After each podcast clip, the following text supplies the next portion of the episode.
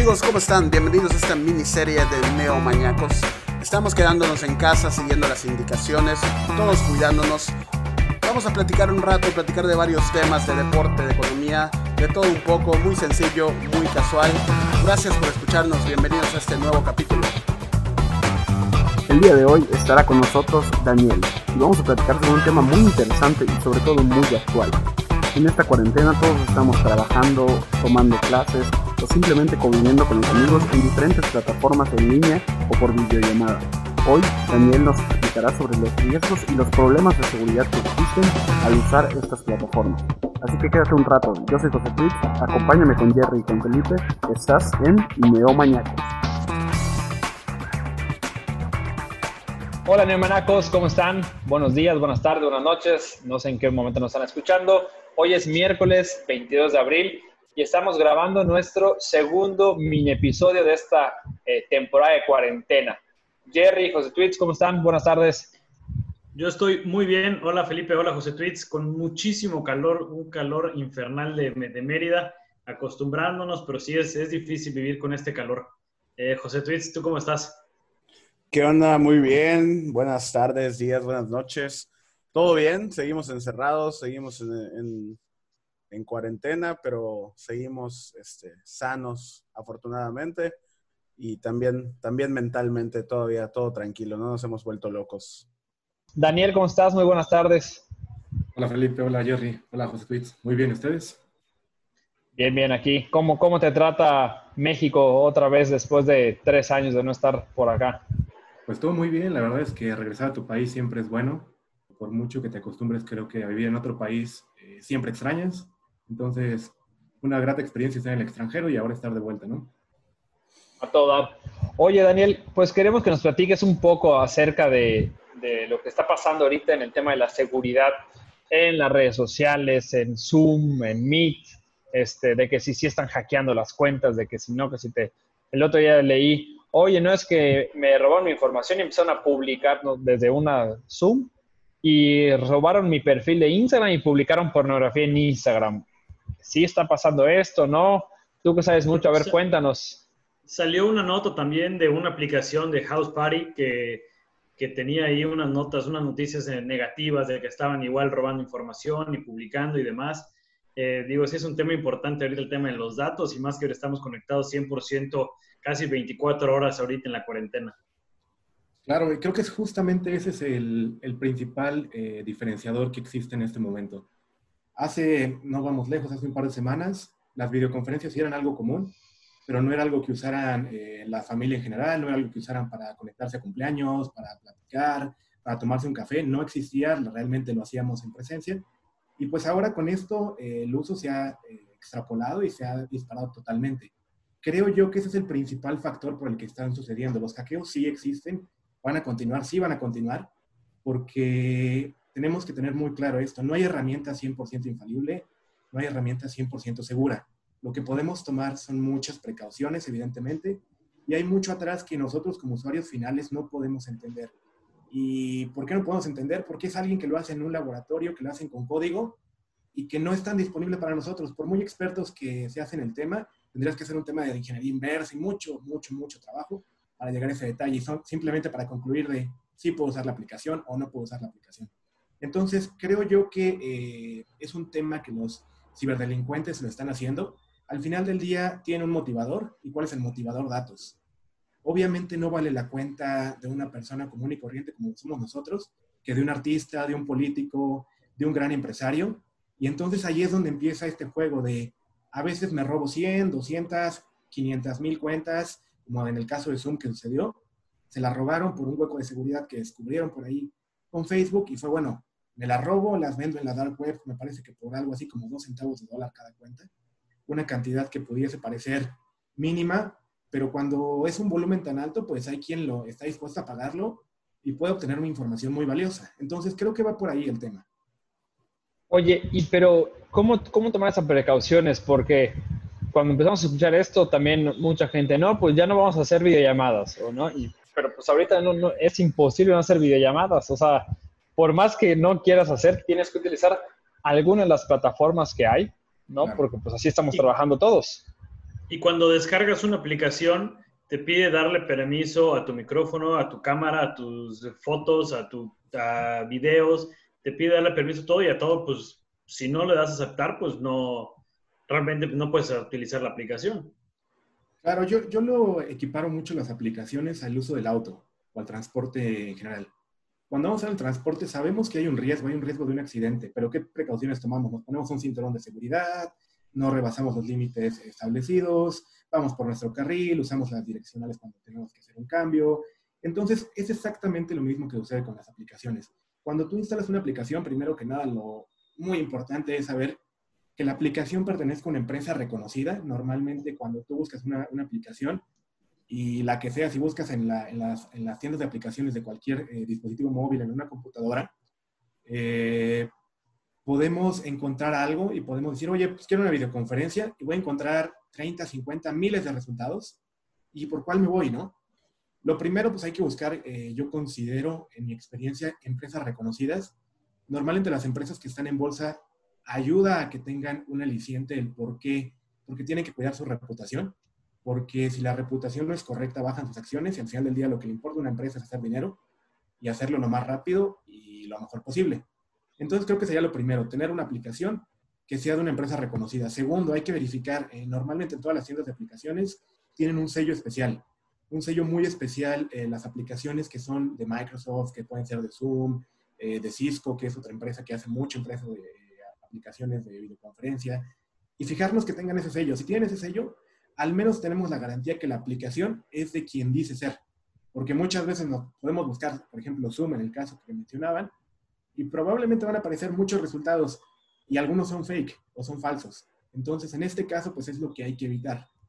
serían como los primeros tips súper importantes y básicos que creo que eh, poniendo un poquito de atención nos podemos dar cuenta.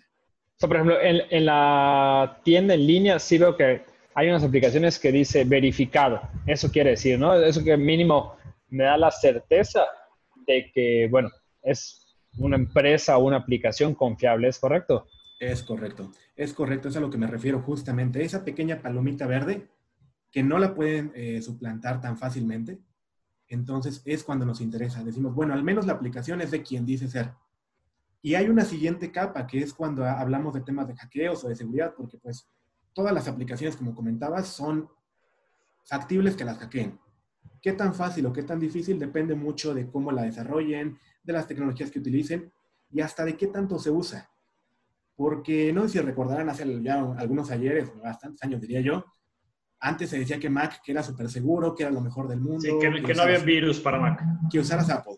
Y te decían, usa Apple porque no te preocupes, en Windows siempre está lleno de virus. ¿Y cuál es la lógica o el raciocinio detrás de ello? El 95% de las computadoras personales en ese momento tenían Windows. Entonces, a un ciberdelincuente, ¿qué le interesa más? Es un volumen, es un tema de volumen.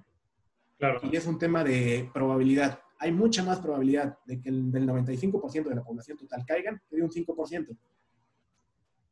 Entonces, mucho es una combinación de ambos factores. Es un tema de reputación de la empresa, es un tema de tecnología que usa la empresa y un tema hasta de cuánto las usan porque sí, les puedo apostar que hay aplicaciones súper pequeñas que están haciendo un pequeño startup en su cochera, en una pequeña eh, habitación, que son muy buenas y que seguramente nadie las ha volteado a ver, porque nadie las utiliza. En el momento que las empiecen a utilizar, todo el mundo las va a voltear a ver, tanto los buenos como los malos. Y entonces ahí es donde se complica. Ah, José Twitch, ¿qué, ¿qué, dudas tienes de este tema de seguridad en línea? Tú que ahorita estás dando clases eh, y estás gran parte del día conectado. Pues como dice Daniel, ¿no? yo creo que las aplicaciones ya se utilizaban. Eh, yo, de hecho, conocía gente que utilizaba el, Zoom para tener clases a distancia, personas que estaban tomando maestrías o algún posgrado en el extranjero. Eh, y de repente yo creo que lo que nos pasó a todos fue que de manera inesperada nos, nos tuvimos que adaptar y utilizar estos medios. Entonces, normalmente cuando tú compras en línea, cuando vas a hacer algún tipo de movimiento, sobre todo que involucre a tus datos, revisas antes, ¿no? Que la página sea de confianza, que la persona sea de confianza, eh, lees las reseñas de la aplicación. Normalmente nos tomamos el tiempo de checar eso, pero creo que lo que pasó ahorita fue que como esto nos agarró de repente y, y nos tuvimos que adaptar rápido, pues muchos de los que normalmente sí nos fijamos en ese tipo de cosas, como que lo dejamos pasar y nos dejamos llevar por todo el mundo está usando esto. Ah, pues yo igual voy a usar Zoom, voy a usar eh, House Party, ¿no? Eso lo mencionó Jerry, a mí me pasó. De repente un amigo me dijo, oigan, chequen esta aplicación, se llama House Party, vamos a meternos todos allá. Pues, y lo usábamos dos, tres días seguidos. Y, ya de repente salió el, el, tema de los hackeos y ya ahorita pues ya nadie lo usa, ¿no? Entonces sí, como que nos agarró, yo creo, desprevenidos el, el tema de, este, de los hackeos. Oye, por ejemplo, House Party, este, ¿qué fue lo que pasó? Igual fue robo de información y me imagino que era una, era una aplicación que no tenía mucha seguridad, pues porque casi nadie lo usaba, ¿es correcto? Sí, yo tengo sí, entendido que eso fue lo que pasó. Sí, la verdad es que con House Party no tengo el detalle específico del por qué sucedió. Sé que hubo robo de información, pero al final del día es todo, como comentan. No tenían una base de usuarios y de la noche a la mañana las aplicaciones crecen exponencialmente. Como ustedes saben, el mundo digital, un día puedes tener un usuario y el otro día puedes tener un millón de usuarios. Y es un tema que seguramente ni siquiera revisaron. Hay, hay escenarios cuando estás desarrollando, cuando estás haciendo aplicaciones, como un desarrollador, ni siquiera se te ocurren. Hay tecnologías que a lo mejor no conoces o parches de la misma aplicación que estás utilizando eh, para desarrollar, que puedes decir, oye, no lo apliqué, se me olvidó aplicarlo en el servidor y pues por ahí se metieron. Y, hay por, y esos son los, eh, los, temas tecnológicos, pero hay temas también eh, de carácter humano, lo que, un error humano. Por ejemplo, estaba viendo, no sé si supieron, pero por ejemplo, Boris Johnson, el primer ministro de Inglaterra, de Inglaterra eh, posteó algo así como, miren, estamos trabajando una junta en Zoom y el ID venía arriba. Y era cuando Zoom todavía no habían bloqueado el password. ¿Qué pasaba? Si tú te fijabas, y era un tema súper simple, no tenías que ser un gran hacker para copiar el ID ponerlo para unirte y unirte. Ah, pudimos haber estado con Boris Johnson hace unas semanas. Pudieron haber estado platicando con Boris Johnson. Entonces, eso es algo muy interesante. Tan, y es un, tan es, cerca es de ser del gabinete. Es, es, un detallito, sí. Es un detalle mínimo que pueden, a veces cuando publicamos en redes sociales, cuando se publica, no sé, en una historia de Instagram, en un TikTok, en un Snapchat, donde puede aparecer un código, es algo muy similar como cuando, ¿por qué no permitimos que vean nuestro número de pasaporte? ¿Por qué no permitimos que vean el número de nuestra identificación? Porque lo consideramos un dato sensible. Lo que sucede, creo, con las aplicaciones actualmente es que no las consideramos sensibles. O no las considerábamos sensibles hasta hace un par de semanas. Era una aplicación donde me podía comunicar, lo posteaba en mi red social y de repente tenía un intruso. Y entonces oye, viene por, viene por ahí. Oye, ¿y qué tips nos podrías dar, por ejemplo, para tener sesiones o videoconferencias más seguras en Zoom, en Meet, que bueno, son las dos que yo estoy utilizando ahorita, pero debe haber varias. ¿Qué otros nos recomiendas? Igual leí un post ahorita hace ratito en Facebook y les comentaba sobre de, un doctor precisamente eh, Alberto Muñoz, se llama doctor no, no médico, sino en todo tema de tecnologías, etcétera, donde ponía que una recomendación que él da es que no descarguemos en la computadora, eh, pues por así lo entiendo, programas, sino que ya todo sea mejor de la nube. ¿Qué nos puedes decir de esto? ¿Qué tips para, para pues digo, vamos a seguir descargando aplicaciones, vamos a seguir teniendo videollamadas, ¿no? Como tú dices, creo que hay que tomar las precauciones. ¿Cuál, ¿Qué nos recomendarías? Eh, primero que nada, creo que es algo muy, muy simple y que muchas aplicaciones lo ofrecen, pero no sé por qué, y la verdad y sí desconozco, creo que es un tema más de estrategia y de facilidad para el usuario, es que tienen algo que le llaman autenticación de doble factor. La autenticación de doble factor probablemente algunos de ustedes la han usado, que es que te llega un mensajito a tu teléfono celular cuando quieres acceder a tu cuenta, o que tienes una aplicación que genera un código como en el banco, que es un código dinámico que cada 10, 15, 20 segundos está cambiando, y con eso garantizas que aunque te roben tu contraseña, la persona, a menos que encontrar un hueco de seguridad, que ya hablamos de otro nivel, tu contraseña va a estar expuesta así, pero tu cuenta no, porque este es el, doble factor. Tienes dos formas de, de, verificar que en efecto eres quien dice ser. Para mí eso es algo bien importante y que al menos personalmente siempre tengo activo en las aplicaciones que lo permiten, porque hay algunas que no se permiten. Normalmente cuando vas a los ajustes de seguridad, donde cambias tu contraseña, por ahí te viene algo. Depende un poco la ubicación donde está. Eso les diría, lo siguiente, pues es que no usen la misma contraseña en todos los servicios. Es súper común que utilices la contraseña. Eh, yo lo veo con familiares, con amigos de, oye, ¿cuál es tu contraseña? Ah, pues la de siempre. ¿Cómo que la de siempre? O sea, no, no, no, no puede ser la de siempre, no puede ser la de todos los lugares. Siempre hay que cambiarle algo, siempre hay que buscar que sea alfanumérica, con caracteres especiales. Y nuevamente volvemos al tema de lo que soporte la herramienta. Pero cada vez es más difícil poner una contraseña, la verdad. Ya te ponen, no puedes tener números consecutivos, tiene que tener una mayúscula, tiene que tener un carácter. cada vez se vuelve más complejo. Obviamente esto es propiciando la seguridad también personal y pues bueno, que cada quien cuide más, cuide más sus datos, pero también cómo llevar una administración personal de, contraseñas, que ya se vuelve también un tema importante. E, eso te iba a decir, o sea, oye, tenemos entonces 700 contraseñas. ¿Hay alguna, o tú que usas, o sea, o si dices, no, pues la única forma es con tu libretita y tu pluma, porque la vas a tener en tu casa y así, o ya hay alguna aplicación donde tú puedas guardar tus contraseñas, o sea, que no sea la, porque Google te las guarda, ¿no? Te dice, gestiona tus contraseñas, pero algo que no sea que pueda ser más seguro. Hay aplicaciones especializadas, pero al final del día es, eh, yo lo diría, pones toda la fruta en la misma cesta, que básicamente es, yo me arriesgo a que si la cesta está bien, va a sostener todo. Si no, puede fallar. Yo en lo personal utilizo distintas, puedo usar como a veces uso Dashlane, que es una aplicación que es un administrador de passwords, que el mismo eh, administrador o los administradores que existen en el mercado como Dashlane, eh, LastPassword, OnePassword y demás, lo que hacen aparte de administrar tus contraseñas es que constantemente están escaneando la dark web para revisar si no hubo alguna eh, brecha de información. Si hubo alguna brecha de información en cuanto a alguna cuenta, luego, luego, te mando una alerta, ¿sabes qué? Tu correo personal, el correo del trabajo, el correo que utilizas para ciertas cosas, eh, hubo una brecha, tienes que revisar tu contraseña, tienes que cambiarla, porque ya está en venta. Y si no quieres que entre nadie a tu cuenta, cambia la contraseña ahora. Si existe, es una opción. Idealmente todo tendríamos que tenerlo memorizado, pero también entiendo la complejidad que es administrar tantas cuentas que tenemos actualmente. Bueno, antes, antes nos aprendíamos los teléfonos de nuestras personas conocidas, de nuestros familiares. Ahorita si te dicen, oye, dame el teléfono de, tal persona o hasta de tus papás, ya difícilmente te lo sabes porque ya te lo, te lo recuerda el teléfono, ¿no?